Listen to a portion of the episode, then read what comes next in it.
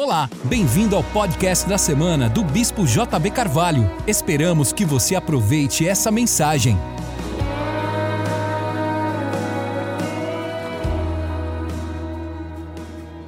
Você ora de uma posição de incredulidade todas as vezes que você pede algo que já foi feito por você. É como se eu lhe desse esse telefone e você ficasse me pedindo ele. Ou seja, ele já é seu, eu te dei, e você ficasse me pedindo, ei, me dê esse telefone. Mas eu não dei ele na sua mão, eu coloquei aqui ele para você buscar. Então não dei para ninguém, ninguém venha pegar. A verdade é que a Bíblia tem tantas promessas acerca daquilo que já foi feito por nós outrora, no passado, que reverberam de dois mil anos para cá, que nós ainda não temos consciência do que de fato aconteceu no Calvário. A Bíblia diz que ele nos transportou do império das trevas para o reino do Filho do seu amor, no qual temos a redenção, a remissão dos pecados. Ou seja, eu já não estou nas trevas, eu já não estou na escuridão, eu já não pertenço ao reino do inimigo, eu já estou no reino. Diga, eu estou no reino. Vamos dizer todos isso? Eu estou no reino. Então, eu sou filho de Deus, eu sou uma nova criatura eu não sou mais um pecador, eu sou um santo. Eu nasci de novo, eu sou uma nova criatura. E de acordo com essa nova concepção de quem eu sou, eu vou agir, eu vou me portar, eu vou me comportar. A Bíblia diz em Efésios 1, verso 3, que Ele já nos abençoou com toda sorte de bênção espiritual no lugar celestial, nos lugares celestiais em Cristo Jesus. Então eu já sou abençoado, diga, eu já sou abençoado. A Bíblia diz também que pelas suas chagas você foi curado, você foi, está no passado, porque você já está curado. É uma promessa que já foi disponibilizada, está ao seu alcance. Em Hebreus capítulo 10, no verso número 14, diz assim: Porque com uma única oferta, obrigado aperfeiçoou para sempre quantos estão sendo santificados. Olha só, pois com uma só oferta tem aperfeiçoado para sempre os que estão sendo santificados. O texto que eu estou lendo está dizendo que ele aperfeiçoou para sempre quantos estão sendo santificados. Verso 15 diz: E disso nos dá testemunho também o Espírito Santo, por quanto após ter dito: Esta é a aliança que farei com eles depois daqueles dias, diz o Senhor, porei no seu coração as minhas leis e sobre a sua mente as inscreverei. Acrescenta, também de nenhum modo me lembrarei dos seus pecados e das suas iniquidades para sempre. Diga, eu estou perdoado. Diga, quando eu venho a Jesus, não existem lembranças do meu passado, do meu pecado. A verdade é que em Cristo Jesus você morreu, a Bíblia diz: você morreu e a sua vida está oculta com Cristo em Deus. O apóstolo Paulo diz a Gálatas: porque eu estou crucificado com Cristo, já não vivo mais eu, mas é Cristo quem vive em mim, e o meu viver que agora tenho na carne, vivo pela fé no Filho de Deus que me amou e a si mesmo se entregou por mim. Aos Coríntios ele diz: vocês são a justiça de Deus, porque os vossos pecados foram julgados em Cristo Jesus. Entenda, isso está aqui, à disposição. Mas alguns vão conseguir tomar, alguns vão, alguns vão conseguir pegar, outros não. Olha esse texto. Porque com uma só oferta ele aperfeiçoou para sempre todos quantos estão sendo santificados. Ele aperfeiçoou aquilo que está sendo santificado. Dá para entender isso? O verbo grego define a ação contínua do tempo presente. Você está se movendo da sua imperfeição presente no processo de se santificar para ser no futuro o que Deus já fez por você no passado. Diga isso para o seu irmão. Ou seja, todas as promessas para o seu futuro, para Deus, já aconteceram. Elas já estão consumadas terminadas, efetivadas, totalizadas. À medida que você seguir na fé e em obediência, todas as coisas que Deus preparou para você vão se manifestar, elas estão no seu caminho. Quando você segue o fluxo da obediência, de ouvir a Deus, você vai ter vida abundância, a, vida abundante. A Bíblia fala que nós vamos ter vida abundante em Cristo Jesus, mas o contexto diz que a vida abundante é o resultado de ouvi-lo. O texto está dizendo: você vai seguindo em santificação a fim de alcançar a perfeição com que ele já lhe aperfeiçoou. É como se Deus tivesse um retrato final de quem você é, como se Ele tivesse uma ideia final do que Ele quer que você se torne. E à medida que você seguir adiante para o seu futuro, você vai se conformar, se adequar, se ajustar com aquela melhor versão que Deus fez você para ser. Portanto, a vontade de Deus para você já está completa nos céus. Olha para o seu irmão e diga: a vontade de Deus para você já está completa. Ele já fez. Em Efésios 1:4, Efésios 1:4, a Bíblia vai continuar falando. Deus já fez na cruz, no Calvário. Nós temos promessas poderosas. A Bíblia diz: como também nos elegeu nele antes da fundação do mundo. Diga para o seu irmão do seu lado: você foi eleito antes que o mundo existisse. Olha para o outro lado e fala: você antes de nascer já foi eleito. Para sermos santos, o que, o que a Bíblia chama de santo? Diga eu sou santo. É assim que você se vê como santo. O que, que um santo faz? Ele é separado. Um santo se separa. Se separa de quê? De programas de televisão cruéis ele se separa de sites pornográficos, ele se separa de relacionamentos com pessoas é, que vão prejudicá-la, a não ser que ela tenha como influenciar, ela não vai se permitir ser influenciada. Um santo é alguém que tem uma vida conectada à santidade de Deus. É isso que eu sou santo. O que um santo faz? Ele tem atitudes, o comportamento dele é coerente com aquilo que está escrito nas Escrituras. e irrepreensíveis diante dele em amor. Deus já pensava em você antes de formar o mundo. Antes de lançar os fundamentos da terra, ele já tinha um plano traçado para você. Veja o que diz 2 Timóteo, capítulo 1, verso 9. 2 Timóteo, capítulo 1, verso 9 diz assim: Que nos salvou e nos chamou com santa vocação não segundo as nossas obras, mas segundo o seu próprio propósito e a graça que nos foi dada em Cristo Jesus antes dos tempos eternos. Diga, eu fui chamado, vocacionado para um propósito antes dos tempos eternos. Diga para o seu irmão, Deus já conhecia você. Deus preparou obras para que você andasse nelas Diz Efésios 2, verso número 10. Você já sabe esse texto de qual é salteado, já que eu tenho citado ele frequentemente aqui. É, Efésios 2, verso 10, que diz: Pois somos poesia. A palavra feitura é como se ele tivesse feito de uma maneira é, muito singular, é, como que as suas próprias mãos tivessem feito ele. A palavra é poesia. Porque somos feitura sua, criados em Cristo Jesus para, para o quê? Diga, Deus me fez para boas e grandes obras, que Ele preparou para que eu andasse nelas. Diga para o seu irmão, quando? Diga para ele, antes de você nascer, aquilo que você foi chamado a fazer, já estava pronto. Quantos sabem que vão fazer grandes coisas nessa vida? Quantos sabem aqui empresários que vão abrir grandes empresas e poderosas empresas? Quantos sabem que o ministério vai avançar para o mundo inteiro e Deus já tinha preparado isso? Seu casamento já está preparado por Deus com a pessoa certa. É claro que você que vai escolher essa pessoa, Deus não vai entrar nisso. Seu chamado é andar nas obras de Deus que Ele preparou para você antes da fundação do mundo. Então, meu chamado é me alinhar com aquilo que Ele preparou para mim.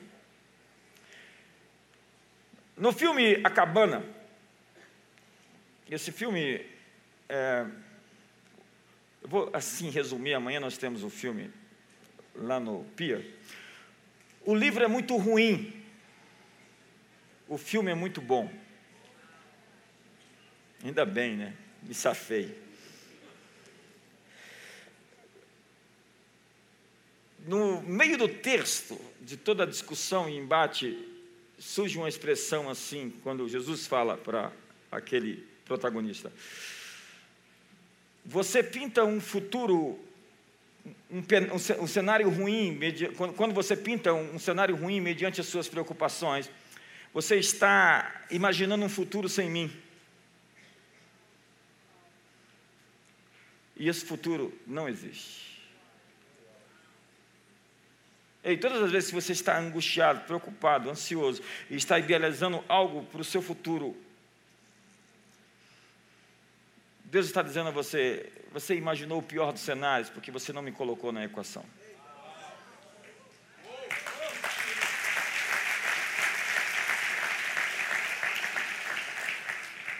Ele aperfeiçoou aqueles que estão sendo santificados. Cristo só aperfeiçoou aqueles que estão sendo santificados. Porque em João capítulo 3, verso 19, a gente conhece bem aquele texto de que Deus amou o mundo de tal maneira que deu seu Filho unigênito para que todo aquele que não pereça tenha a vida eterna. Esse vocês sabem, né? E o verso 17, o que, que diz o verso 17? Porque Deus enviou o seu Filho ao mundo não para que julgasse o mundo, mas para que o mundo fosse salvo por ele. 18. Quem crê nele não é julgado, mas quem não crê já está julgado. Veja que está aqui. Você pode pegar.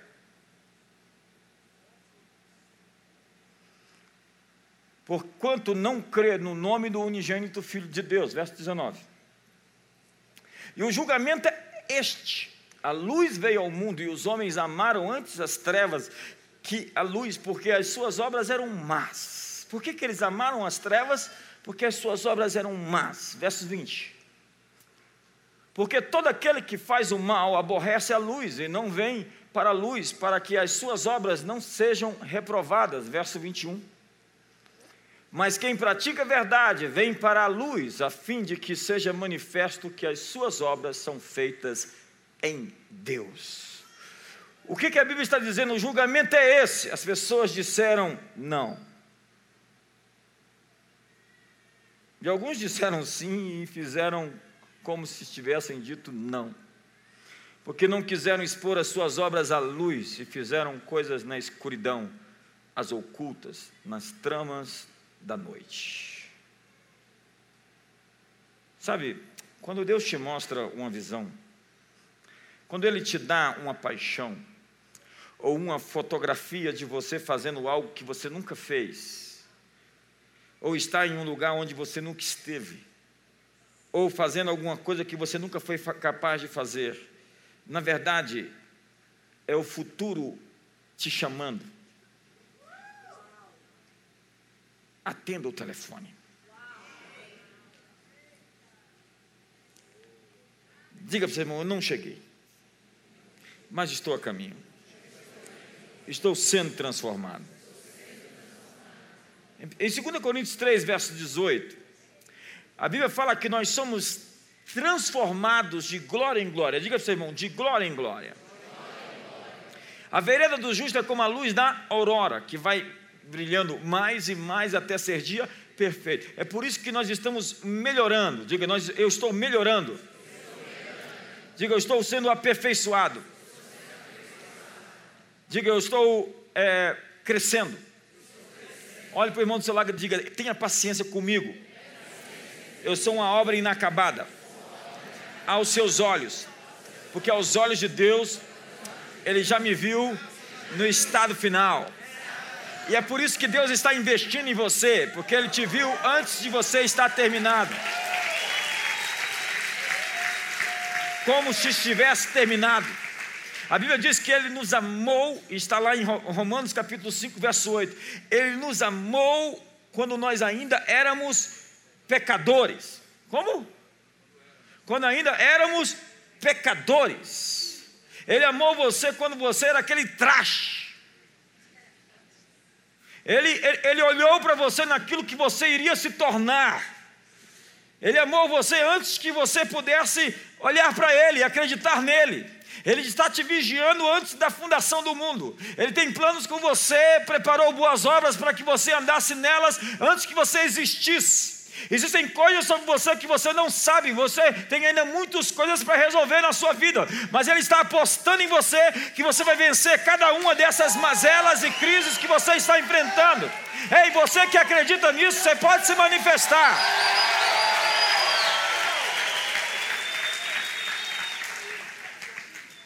2 Coríntios capítulo 3, verso 18 diz: E todos nós, com o rosto desvendado, contemplando por espelho a glória do Senhor, somos transformados de glória em glória. Diga de glória em glória. glória, glória. Diga a glória está crescendo.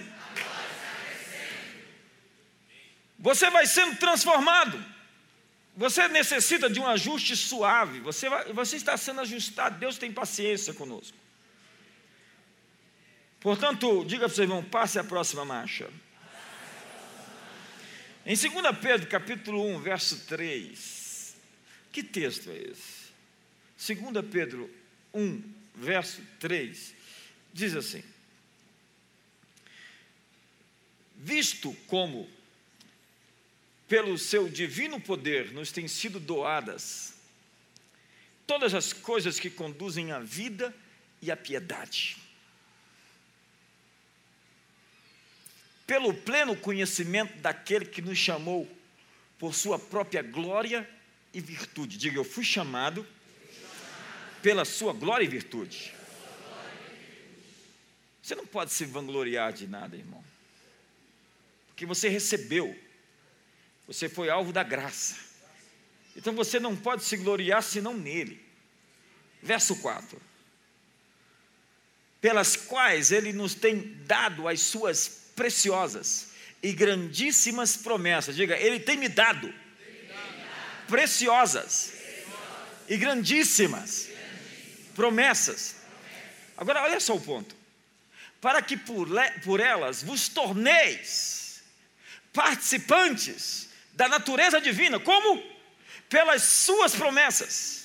Quando eu me aproprio das suas preciosas e grandíssimas promessas eu me torno mais participante da sua natureza, da natureza do Pai. À medida que eu tomo posse das promessas que Ele já me deu, me conferiu, me outorgou, à medida que eu pego aquilo que Ele já me ofereceu, eu me pareço mais com Ele. Havendo escapado da corrupção que pela concupiscência há no mundo, as promessas que Ele me dá me faz se parecer com Ele e me torna blindado contra a corrupção do mundo porque eu descubro que não sou mais um pecador inveterado, eu sou um santo lutando contra o pecado e não um pecador lutando para ser santo. As promessas nos livram da corrupção das paixões do mundo e nos torna mais parecidos com o Pai. Quando eu olho para você, eu posso enxergar seu pai. Você parece com seu pai terreno. Quando eu, você, eu olho para você, eu posso enxergar feições parecidas com o seu pai terreno, e quando eu olho para você, eu posso enxergar seu pai celestial. À medida que você se apropria das promessas dele, as promessas dele faz de você alguém mais parecido com ele. A palavra destino, diga destino, está relacionada com o fim de uma jornada. Diga o fim, todos por favor, o fim de uma jornada. Diga comigo, destino. Destino é o fim de uma jornada. É como se você devesse chegar em um lugar. Como você foi feito é a maneira de alcançar esse lugar. Seu design, a maneira como ele lhe fez, é a maneira de você alcançar aquilo, esse lugar que você foi chamado para estar. Em Romanos capítulo 8, verso 28, a Bíblia diz assim: Porque todas as coisas, sabemos que todas as coisas cooperam para o bem daqueles que amam a Deus.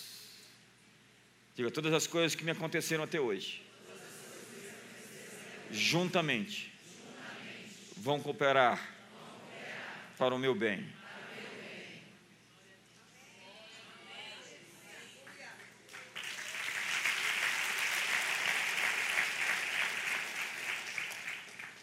isto é, daqueles que são chamados segundo o seu propósito. Verso 29. Porquanto aos que de antemão conheceu, diga, eu fui conhecido de antemão. Diga, antes de existir. Também os predestinou, diga, predestinou para serem conformes à imagem de seu filho, a fim de que ele seja o primogênito entre muitos irmãos. Ele não era um unigênito? Deus enviou o seu filho unigênito, para que todo aquele que nele crê não pereça, mas tenha a vida eterna. Agora ele é o primogênito. O unigênito era o único da espécie, o primogênito é o primeiro da espécie. Jesus não veio ao mundo simplesmente para salvar as pessoas do inferno, ele veio criar uma nova raça como o primeiro de uma espécie.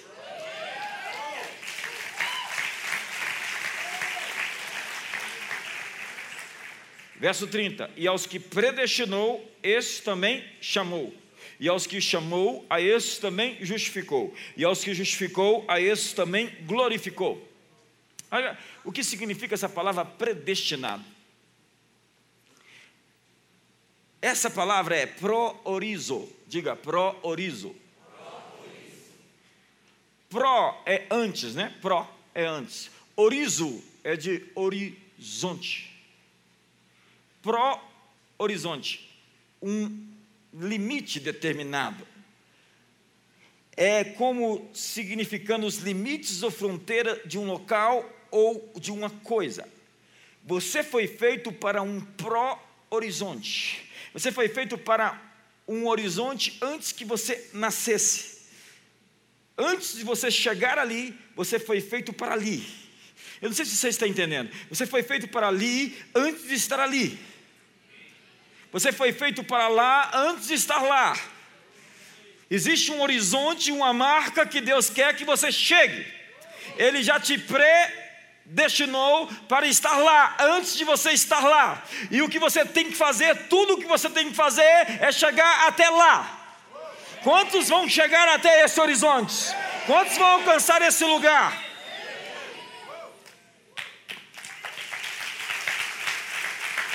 Toda a jornada da sua vida é alcançar esse ponto. Você tem que chegar nesse ponto. Você tem que chegar nesse lugar. Existe uma grande finale, um porto, um lugar, um destino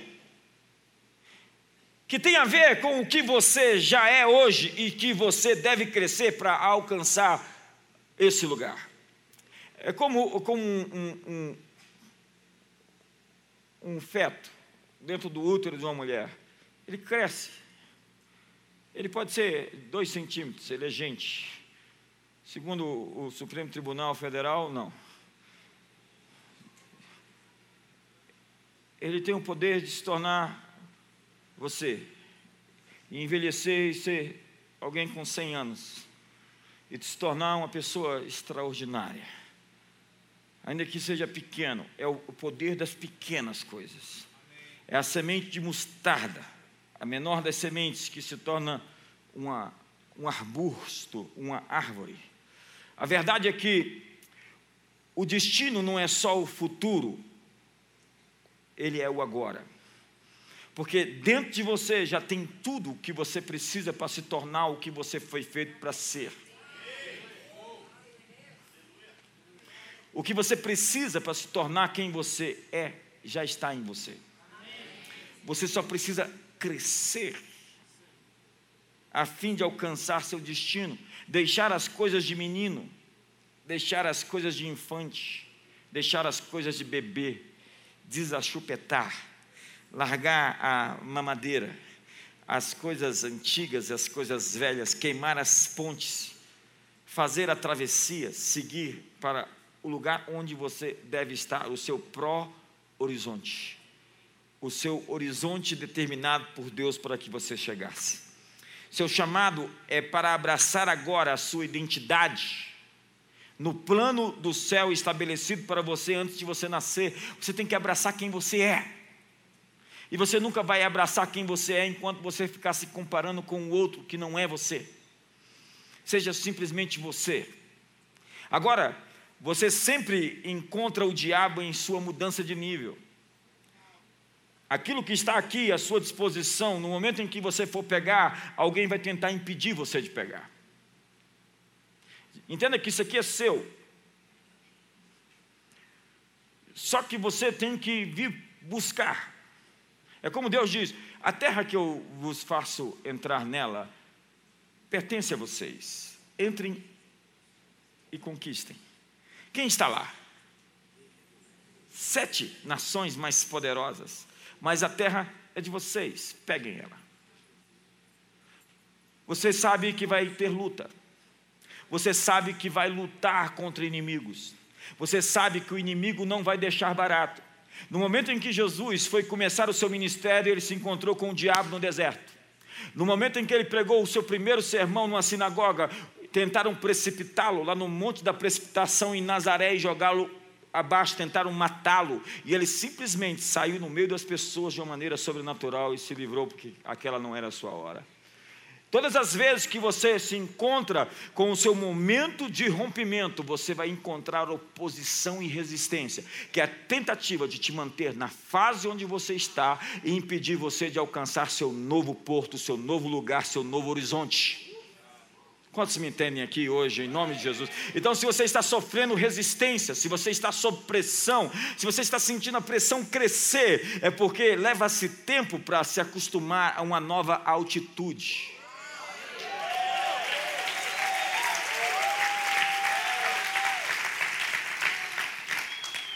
todo o caminho para tomar um próximo nível, você vai ter oposição.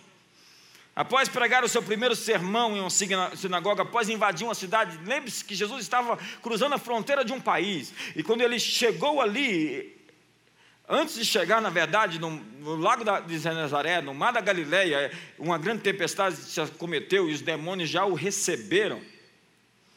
Do outro lado, nas Decápolis. Você já foi recebido por um demônio em um lugar? Jesus mandou os discípulos passarem para outra margem e veio uma tempestade. Às vezes Deus nos manda passar para um lugar, fazer uma coisa, e o que nós encontramos é uma tempestade. Mas por que, que Ele quer que nós passemos pela tempestade? Porque nós somos filhos da tempestade, nós somos domadores da tempestade, nós somos filhos do trovão, nós somos boanerges. Nós somos feitos para domar tempestades, porque os grandes marinheiros devem a sua reputação às grandes tempestades que eles enfrentaram. Você está sob uma pressão maior, é porque você está avançando. E avançar significa encontrar oposição. Você está lutando as batalhas que você foi feito para ganhar. Ei, empurra o seu irmão do lado e diga: Você está enfrentando as batalhas que você foi feito para ganhar. Ei, ei, diga para ele: você foi feito para ganhar essa batalha. Ei, eu acho que você não entendeu. Você foi feito para ganhar essa batalha.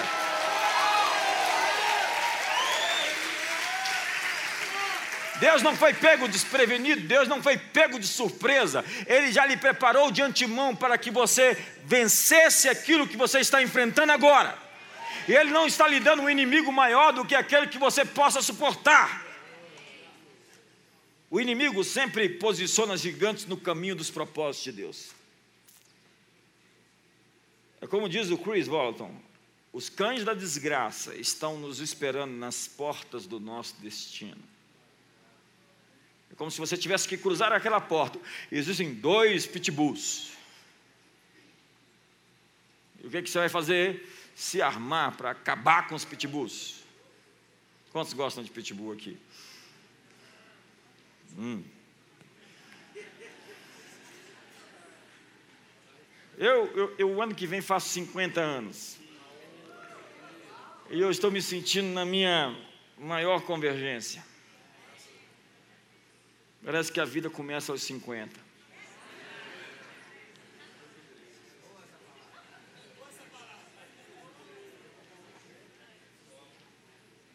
A palavra para você hoje é alinhamento. Diga comigo, alinhamento. Entenda que Deus fez um pró-horizonte, tem um lugar para você chegar. E tudo que você tem que fazer é se alinhar para chegar ali. Você não pegue caminhos, não, não, não, não pegue desvios, não busque atalhos, simplesmente siga. E quando você entrar nesse fluxo daquilo que você foi ordenado, programado para estar, tudo o que compete a você vai te alcançar no caminho. A provisão vai te alcançar no caminho. A pessoa que você busca para se casar vai te encontrar no caminho. As, as, as, a cura vai acontecer no caminho, ainda, que ela já tenha acontecido há dois mil anos atrás, mas ela vai se manifestar no caminho. Eu quero lhe dar uma promessa. Quantos querem pegar uma promessa hoje? Salmo 90. Salmo 90, verso 16, alguém abra. É, entenda o seguinte: antigamente a gente falava para o pessoal abrir a Bíblia. Agora coloca na tela, vê como mudou? Mas todos aqui têm Bíblia, né? Olha para o seu irmão assim do lado, ver se ele tem Bíblia. Alguns já pegam o telefone, celular e falam, é digital.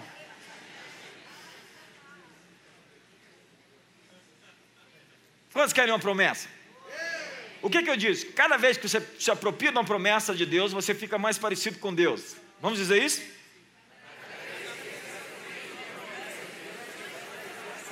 Então, se apropriar de uma promessa de Deus é uma ótima coisa, correto ou não? Nós temos que mudar algumas coisas dentro da teologia. Algumas pessoas ficam falando, busque somente a, a face de Deus e não as suas mãos. Verdade. Mas quando você encontra a sua face, você encontra as suas mãos.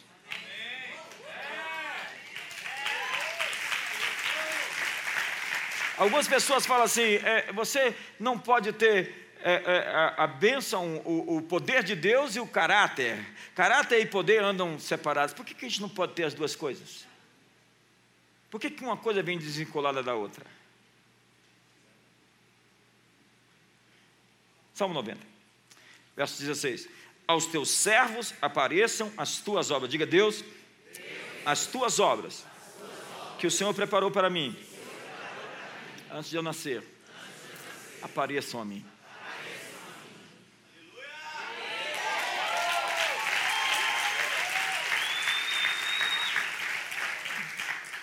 Se você fez essa oração de coração mesmo, ela vai, alguma coisa semana vai acontecer.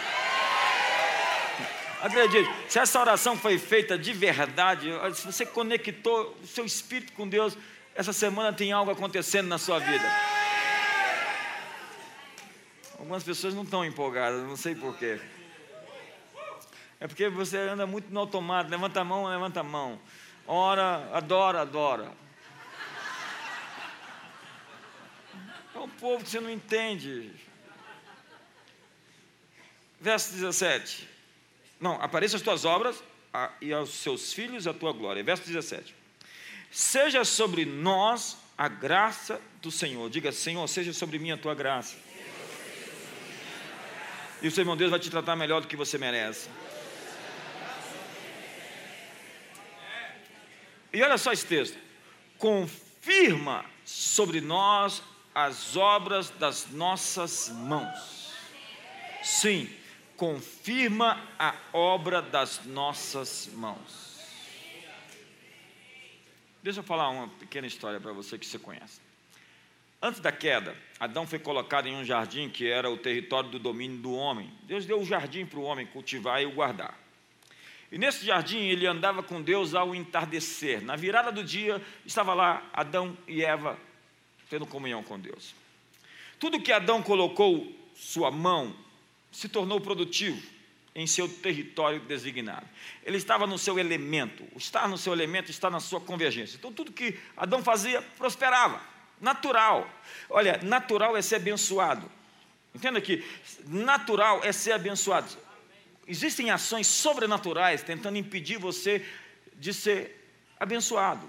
Uma maldição é uma. A palavra maldição, em seu significado, realmente, é tentar cortar o acesso aquilo que é naturalmente seu. Quanto se entende essa palavra? E aquele ambiente, aquele jardim, aquele lugar, reconhecia a autoridade de Adão e cooperava com ele. Entenda que os animais reconheciam a autoridade de Noé, mesmo depois da queda. Tanto que ele colocou os animais na arca.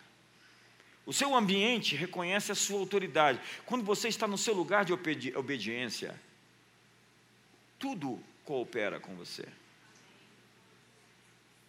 O jardim era um projeto em expansão.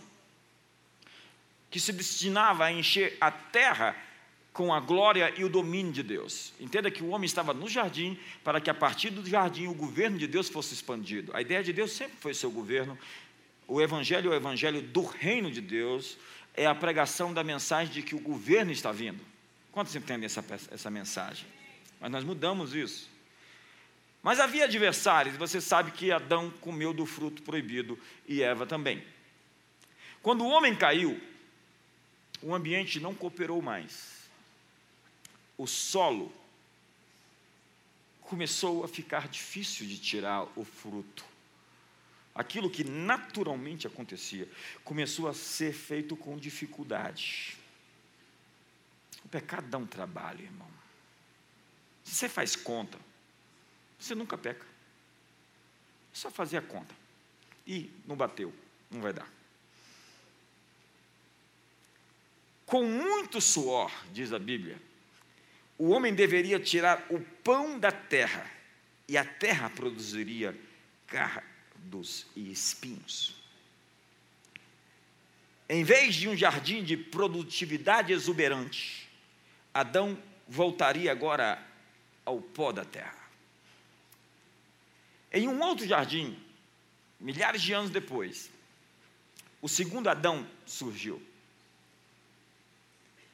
E ele transpirava gotas de sangue, e a Bíblia diz em Lucas 22, verso 44, que aquele suor de sangue caía sobre a terra. Diga sobre a terra e a sua testa, a sua cabeça foi perfurada por espinhos, diga espinhos. Uma guarnição romana teceu sobre a sua cabeça uma coroa de espinho e o espancava na cabeça. Numa terrível execução, ele é crucificado e triunfa sobre a morte no terceiro dia. É nós estamos celebrando a Páscoa na semana que vem. Ele aparece aos discípulos quando esses terminam um dia de trabalho infrutífero, então ressuscitado. E ele diz aqueles homens que trabalharam a noite inteira, no suor do teu rosto comerás o teu pão. E eles tinham um trabalho muito difícil. E as redes deles estavam vazias e cheias de pedra. E ele veio proclamar uma nova ordem. Lance as redes de novo, porque a sentença do Éden foi revogada. Naquela cruz, eu revoguei a maldição. Lance as redes, porque dessa vez tudo será diferente. E eles lançaram as redes, e veio tanto peixe, que o barco quase foi a pique. Não havia falta de peixe, não há falta de nada, só a falta de acesso. Quando Jesus morreu na cruz, ele revogou para sempre toda a maldição, desde Gênesis 3 a Deuteronômio 28. A obra da cruz consumada foi uma nova aliança. É natural para um cristão prosperar, é natural para um cristão crescer. As oposições que surgem no caminho, e eu disse: você ora de um lugar de incredulidade quando você pede aquilo que já te foi dado. Deus me dá isso. Mas isso é seu, JB.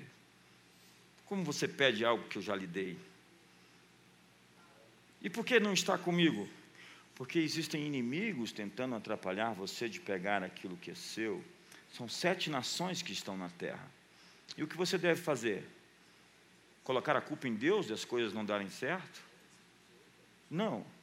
Você deve ordenar que essas forças soltem aquilo que é seu.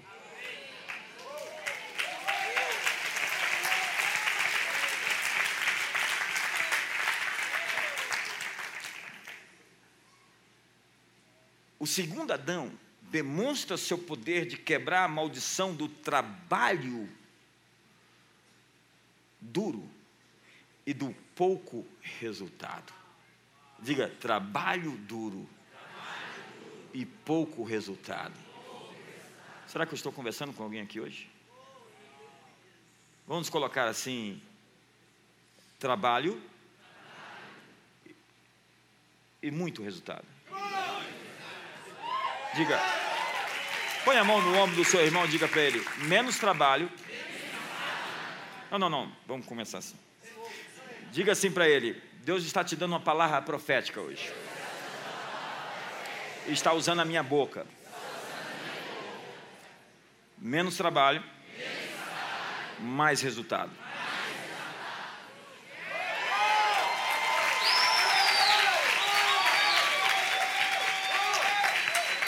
Diga para ele: mais trabalho e ainda maiores resultados.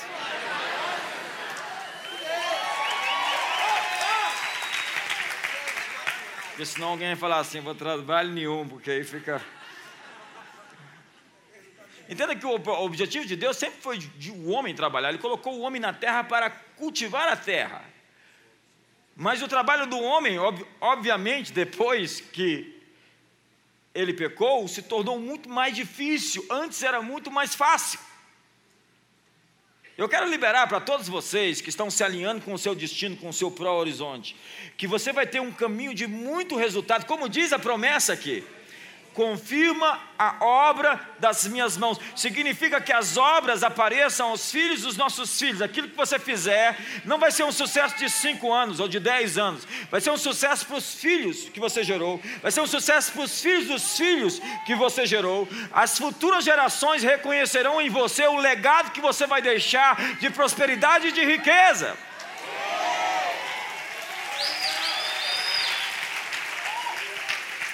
Ele inverteu a maldição. Entenda que quando Jesus fez aquilo, ele quebrou toda a maldição. Já está feito, diga, está feito. Diga, está consumado. Diga, o, o pecado foi perdoado. Você já se arrependeu, você parou, vai não peques mais, porque tem gente que fala, o pecado está perdoado e eu continuo a pecar. Não, não brinca com essas coisas, porque o pecado dá trabalho.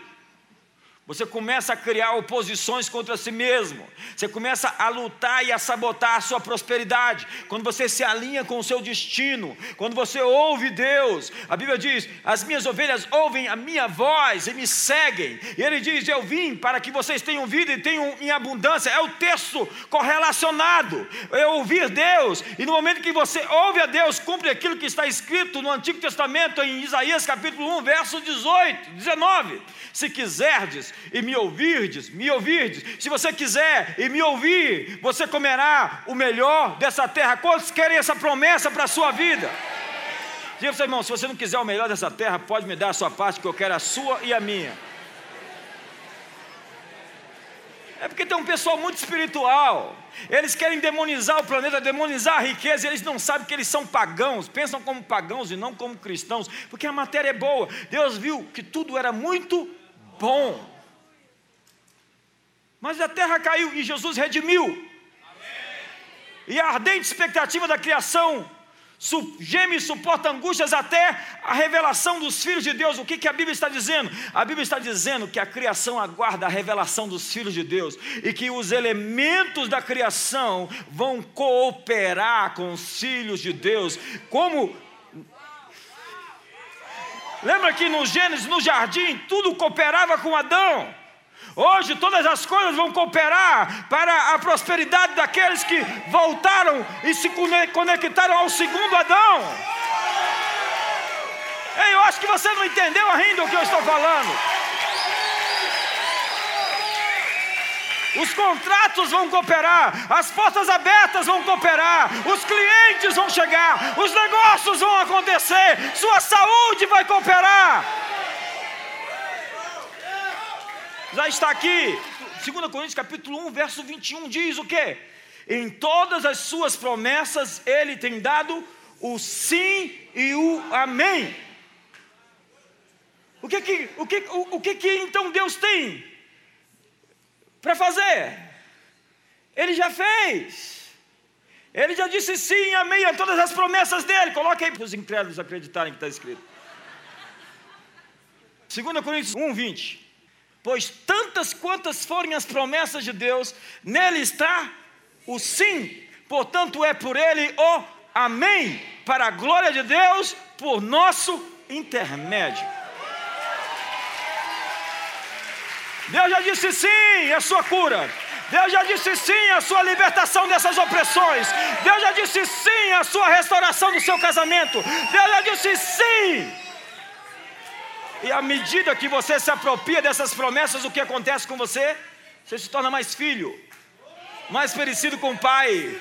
Eu olho para você e falo: Nossa, como você parece com seu pai, menino.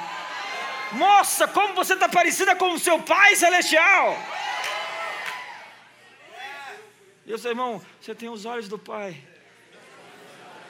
Você é a cara do papai.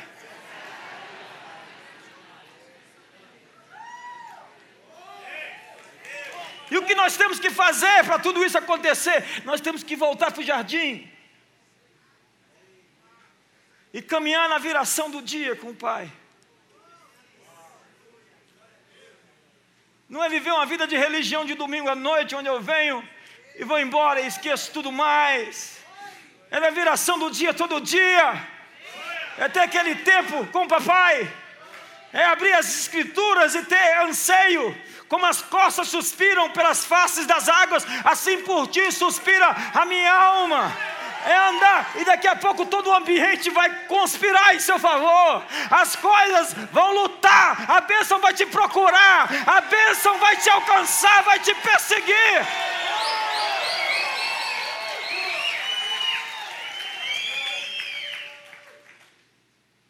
A criação anseia pela manifestação dos filhos de Deus. O que? Os peixes, os mares, as montanhas, o planeta anseia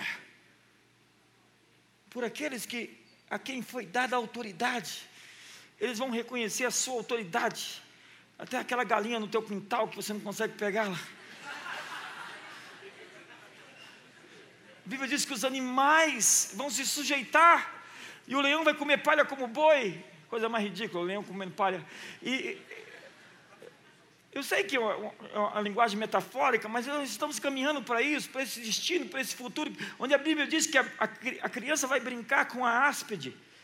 Imagine uma criança brincando com a sucuri. E a sucuri, aquele olhar de temor assim, porque o homem é a autoridade da criação. A Bíblia diz: sobre os seus pés tudo lhe puseste, toda a criação debaixo desses céus foi colocada sob a autoridade do homem. Mas o homem entregou na mão de Lúcifer de Satanás, mas o príncipe desse mundo já foi julgado. E eis que vos dei autoridade para pisar sobre serpentes, sobre escorpiões, sobre todo o poder do inimigo, e nada absolutamente vos causará dano. Você tem a autoridade hoje, está sobre você. Você é a coroa dessa criação que Deus fez nessa terra.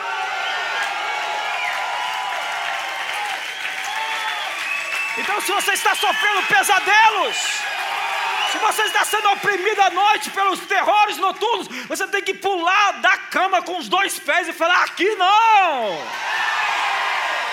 Eu não aceito opressão, eu não aceito saque e roubo do diabo, eu não aceito ser roubado pelo inimigo. Por quê? Porque eu sou filho de Deus. Porque se o primeiro Adão foi alma vivente, o segundo Adão é homem vivificante, espírito vivificante, e eu sou da linhagem do segundo Adão, eu sou uma nova criatura e eu sou dessa espécie, dos chamados eleitos de Deus, raça eleita, povo de propriedade exclusiva de Deus, um povo chamado a fim de manifestar as virtudes daquele que vos chamou das trevas para a sua maravilhosa luz. O que eu, o que eu fui chamado para ser, eu fui chamado para mostrar, revelar ao mundo as virtudes dele, como filho dele eu tenho que mostrar o Pai a toda a criação. As pessoas têm que conhecer Deus através de mim, não segundo mediante somente a minha mensagem, as minhas palavras, a minha pregação, mas segundo a minha vida. A minha vida deve ser reflexo e expressão da natureza do meu Pai. E quando eu pego as suas promessas, o que acontece? Eu fico com a cara do papai. Quantos querem pegar todas as promessas aí hoje? Porque Deus já disse sim e amém às promessas dele para nós. Pegue o que é seu, tome posse do que é seu, mas o inimigo vai tentar obstruir o que você vai fazer. Vai dar um, um empurrão, vai resistir ao diabo e ele fugirá de vós.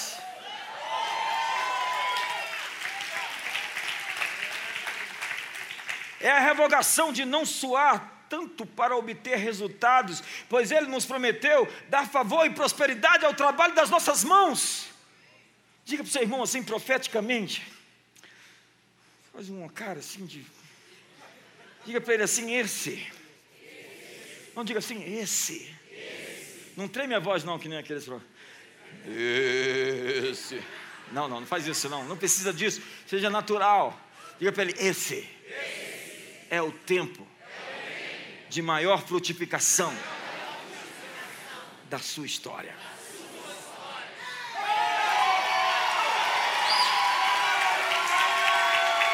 Ei, ei, você consegue se manifestar, você consegue se exprimir. Uh!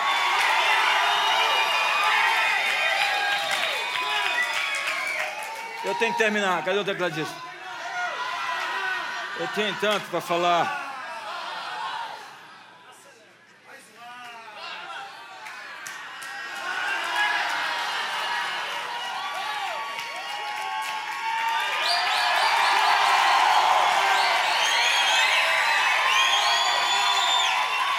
Diga para o seu irmão: está aqui, está aqui, está aqui.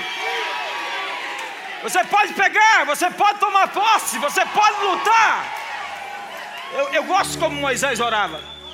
Moisés orava assim: Levanta-te, Senhor, sejam dispersos os teus inimigos. Em que posição eu tenho que orar? A Bíblia diz que ele me fez assentar nos lugares celestiais com Cristo Jesus. Eu quero terminar com isso. Olha só. Estamos assentados com Cristo nos lugares celestiais. Diga, eu estou assentado com Cristo. Nos lugares celestiais. Há duas maneiras de você ler a Bíblia. Há, algumas reuniões de intercessores que é mais lamento, choro, reclamação e, e, e incredulidade. Nós compramos o direito para lançar o livro, o livro da Ben Johnson, Intercessor Feliz. Entenda o seguinte: há duas maneiras de você ler esse livro. Você pode reduzir a Bíblia à sua experiência, ou você pode usar a Bíblia como seu padrão e mudar a sua experiência para atender esse padrão. Diga para o seu irmão, essa é uma boa palavra. Diga, sua experiência não é o padrão. Diga, as escrituras são. Nós estamos vivendo na terra e ao mesmo tempo estamos assentados com Cristo nos lugares celestiais. Para alguns, se sentar com Cristo é uma linguagem filosófica, metafórica, mas quando se torna uma realidade, isso muda seu destino. A questão é a seguinte: você vive da terra para o céu ou você vive do céu para a terra?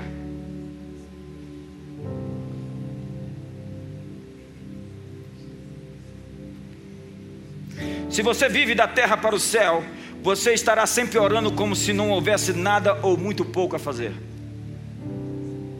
Mas quando você vive do céu para a terra, suas orações se tornam declarações proféticas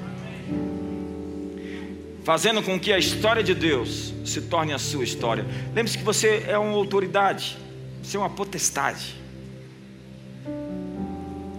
Pastor, bispo, potestade não é aquele que está lá em, em, em, Efésios 6, verso, verso 12. A nossa luta não é contra carne e sangue, sim contra os principados e potestades, poderes deste mundo tenebroso, forças espirituais. A palavra potestade aparece várias vezes na Bíblia com vários alvos de pessoas. Uma autoridade é uma potestade, qualquer autoridade do bem ou do mal. Então diga para o seu irmão, boa noite, potestade.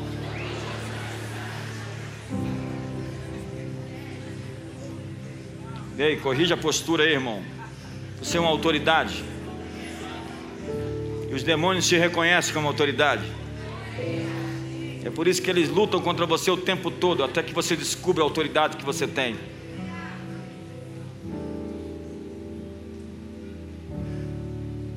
E quando você entende a sua autoridade, ao invés de orar para Deus expulsar demônios, você expulsa demônios. A oração mais fajuta que você pode fazer é: Deus, expulsa esses demônios. Ei, Deus não vai expulsar os demônios da sua vida, porque Ele disse: Em meu nome expulsarão demônios. Deus cura Fulano. Não, essa não é a oração certa. A oração certa é em meu nome curarão os enfermos. Quantos entendem que eu estou sendo bíblico aqui? Por quê? Porque na cruz Jesus já fez tudo. E o que eu estou aqui para fazer é cumprir a sentença do Calvário, executá-la. Somos os oficiais do tribunal da cruz. Estamos aqui para executar aquilo que já foi feito, para dizer aos demônios que eles não têm nada em nós, para dizer às forças do mal que elas foram vencidas. Então pare de lutar em intercessão como se Deus fosse o problema. Você ora como se Deus não quisesse fazer, quando Ele já fez. O que você tem que fazer é avançar, avançar, ocupar e pegar.